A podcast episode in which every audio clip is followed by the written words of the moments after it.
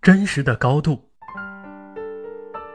不要外出，退而自省，因为真理就在人的内心深处。没有一件乐事能与站在真实的高峰相比。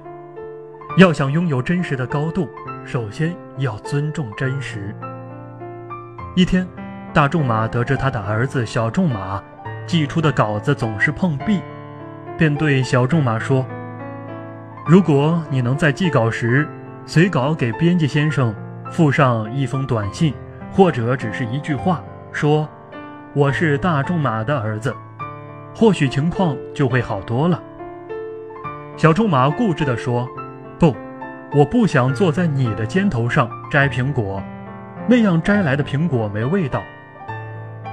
年轻的小仲马不但拒绝以父亲的盛名做自己事业的敲门砖，而且不露声色地给自己取了二十几个其他姓氏的笔名，以避免那些编辑先生们把他和大名鼎鼎的父亲联系起来。面对一张张冷酷而无情的退稿笺，小仲马没有沮丧，仍在不露声色地坚持创作自己的作品。他的长篇小说《茶花女》寄出后，终于以其绝妙的构思和精彩的文笔震撼了一位资深编辑。这位老编辑曾和大仲马有着多年的书信往来，他看到寄稿人的地址同大作家大仲马的丝毫不差。怀疑是大仲马另取的笔名，但作品的风格却和大仲马的迥然不同。带着这种兴奋和疑问，他迫不及待地乘车造访大仲马家。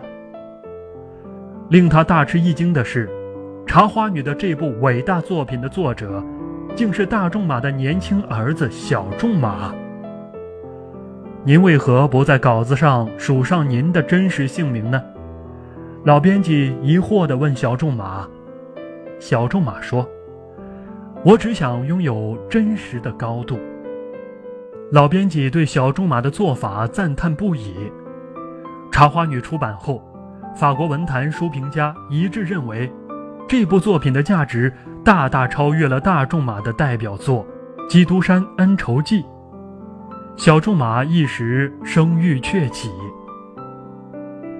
有这样一句老话：“前三十年看父敬子，后三十年看子敬父。”但无论谁借谁的光，恐怕最长期限也不会超过三十年。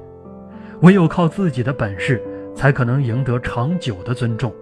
小仲马因为拥有真实的高度，而站得更稳更久。